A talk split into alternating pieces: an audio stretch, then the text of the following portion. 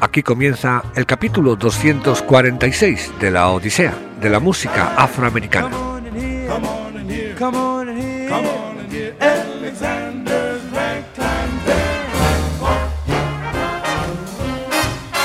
Una ventana abierta a la historia de la música más influyente de los últimos 100 años.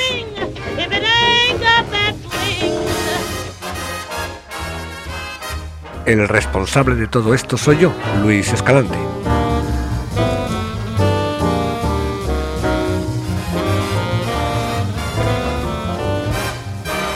que espera y desea que paséis un rato entretenido escuchando esta peculiar Odisea.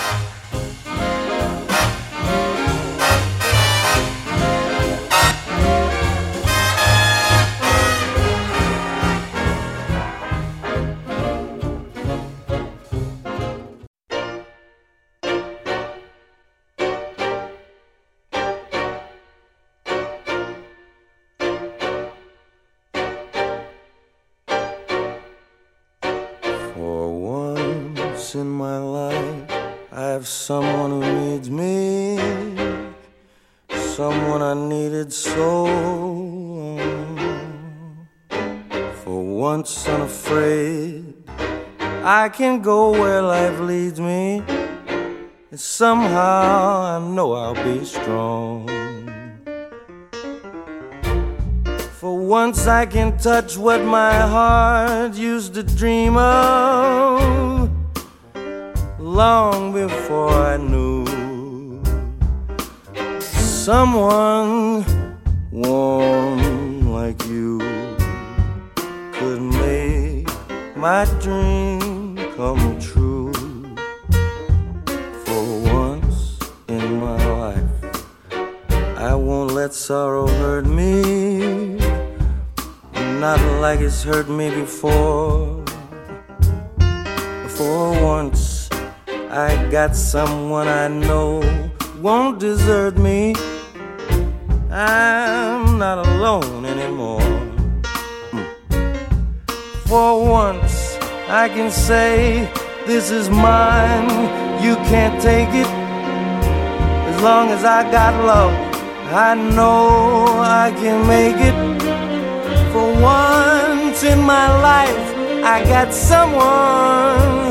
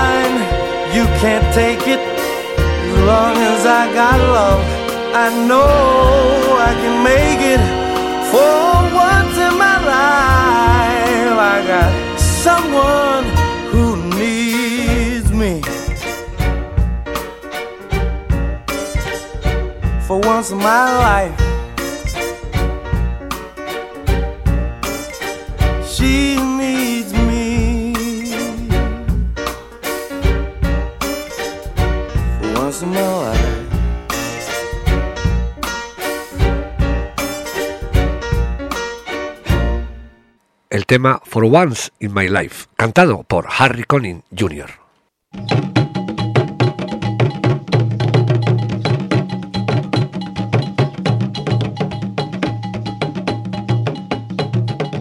En el anterior capítulo de la Odisea de la música afroamericana empezamos a centrarnos en uno de los personajes más famosos de la historia de la música, el señor Miles Davis.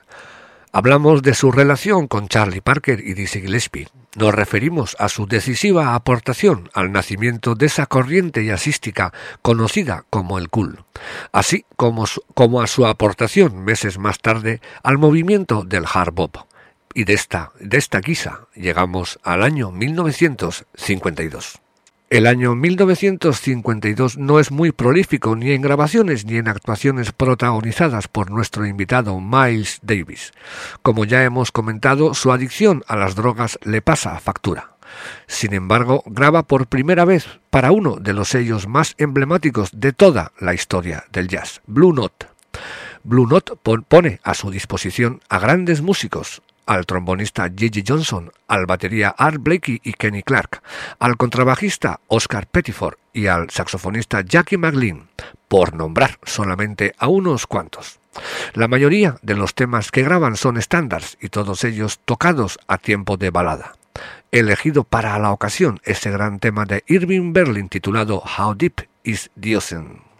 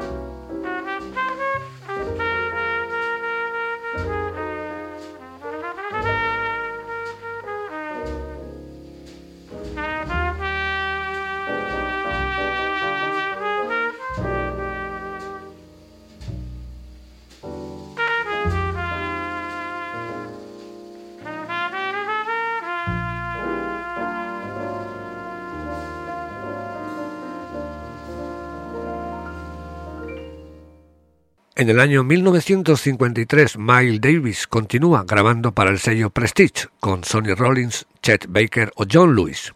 Al año siguiente, Miles Davis empieza a tocar la trompeta con sordina y este sonido le acompañará toda su vida. Se hace dueño y señor de ese sonido tan característico. Todo esto ocurre en el álbum titulado Walking, que graba para el sello Prestige en el año 1954. De los temas que grabaron, rescato para la ocasión el titulado Solar, que además es una pieza compuesta por el propio Miles Davis.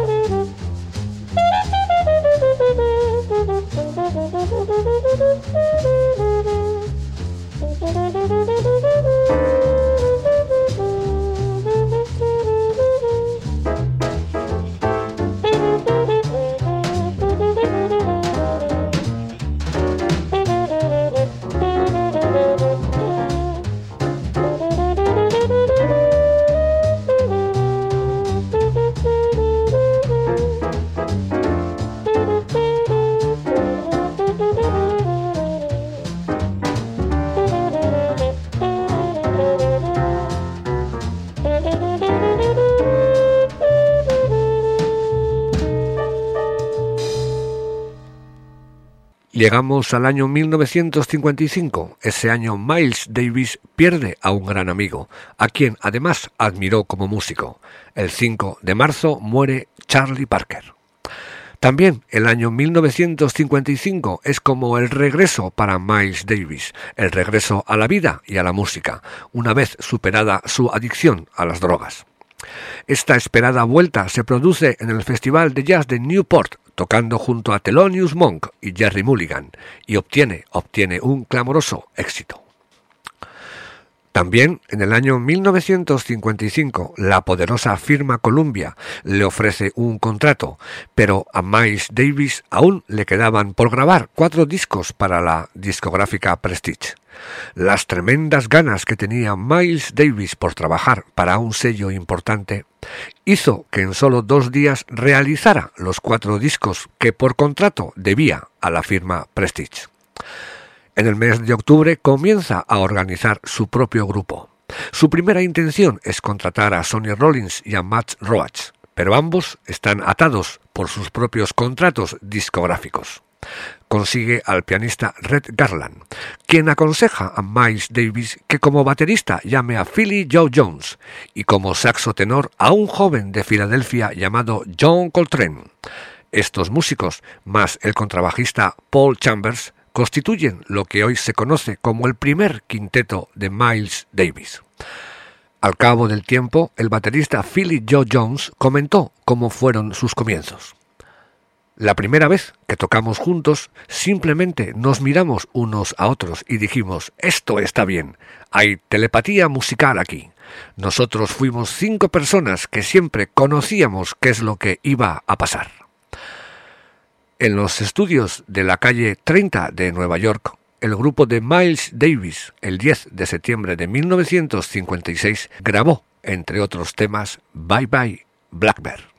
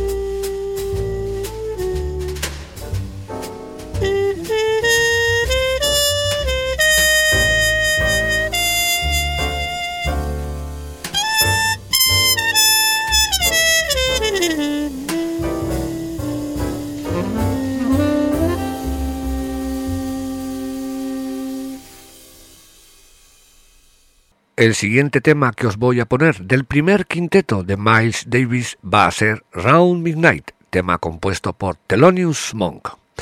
Este hecho me va a servir para comentaros la admiración que siempre tuvo Miles Davis hacia el pianista y compositor. Él solía comentar que si un músico toca siete notas, Thelonious Monk tocará dos o tres, pero que serán tan importantes como las siete notas, o quizás más importantes. El dominio de los silencios musicales que tuvo Thelonious Monk fue algo que se traspasó a la mente de Miles Davis, así como la búsqueda de novedosas soluciones armónicas. Vamos pues con Miles Davis y su versión, su excelente versión del tema Round Midnight de Thelonious Monk.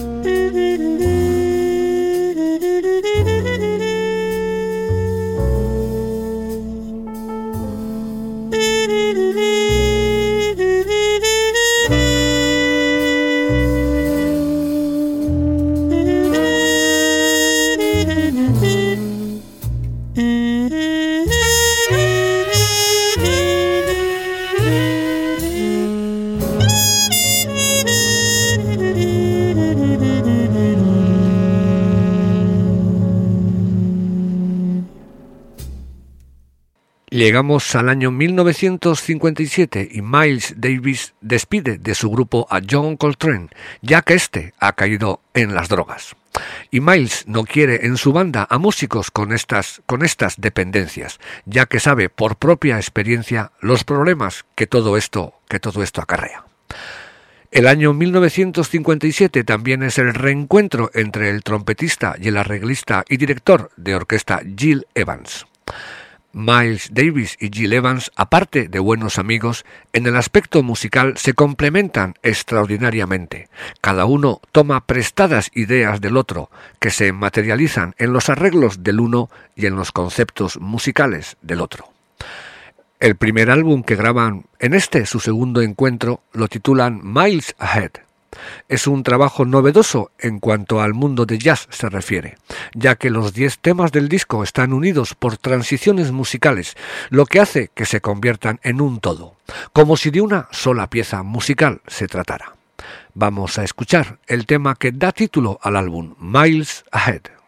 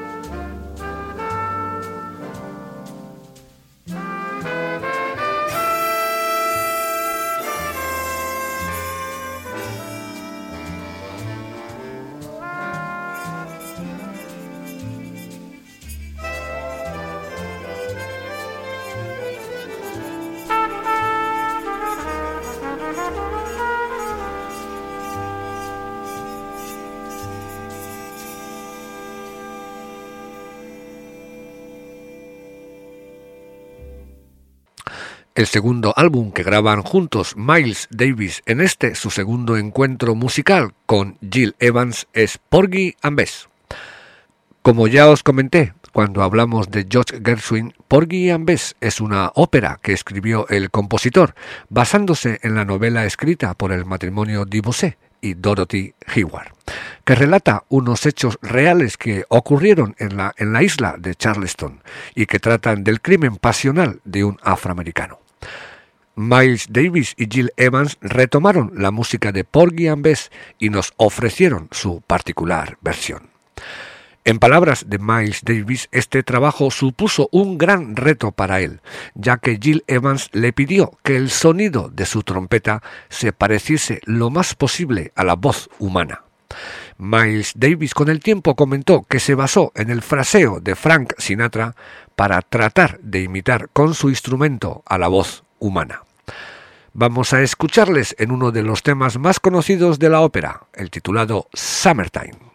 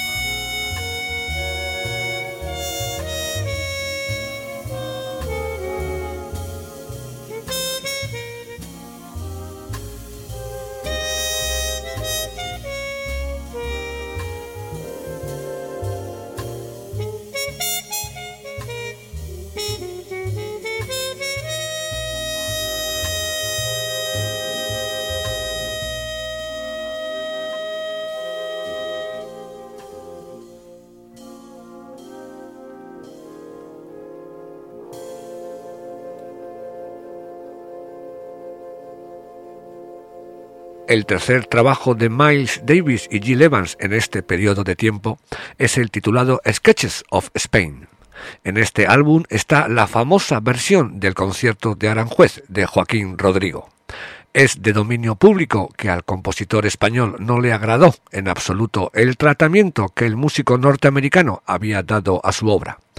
Y Miles Davis, un poco molesto por estas críticas, Comentó que a Joaquín Rodrigo le empezaría a gustarle su versión del concierto de Aranjuez cuando comenzaran a lloverle los dólares en concepto de los derechos de autor. También me gustaría comentar que este álbum sobre la música española fue el primer trabajo serio en el que se funde el flamenco con el jazz, algo que años después retomarían tanto músicos españoles como de otras nacionalidades. Os propongo escuchar la última parte del concierto de Aranjuez, que en noviembre de 1959 grabaron Miles Davis junto a la banda dirigida por Jill Evans.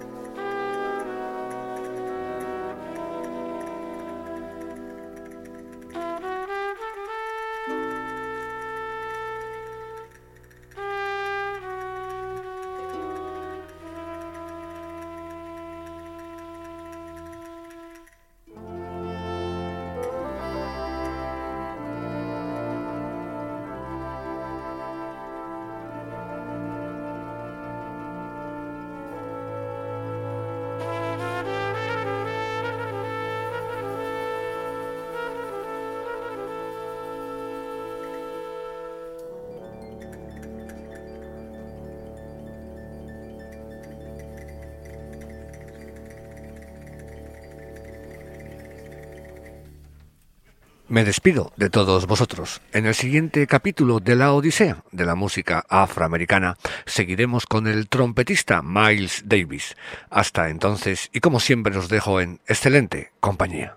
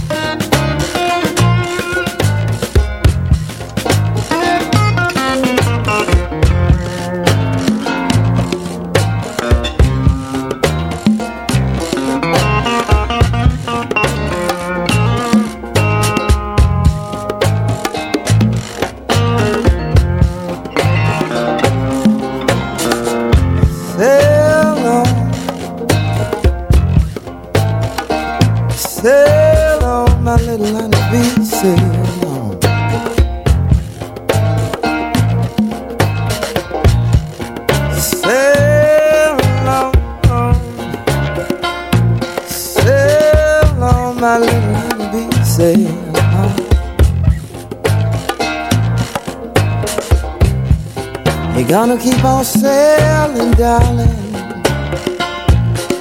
until you lose your happy home.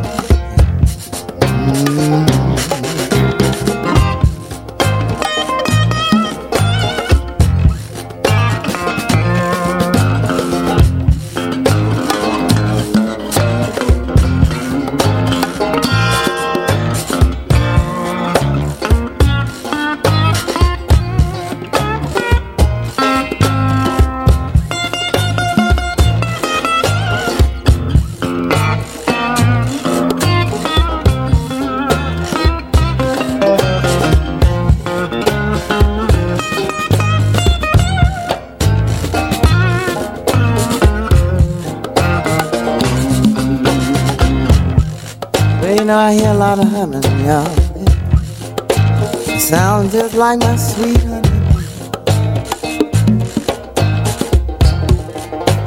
Mm-hmm. I hear a lot of humming, y'all. It sounds just like my sweet honey bee.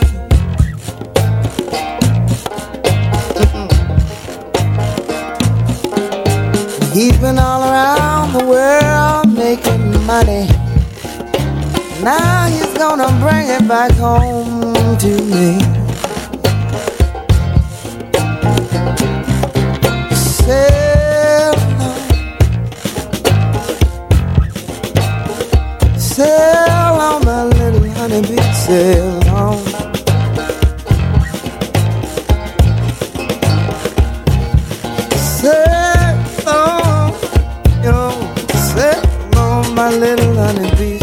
mão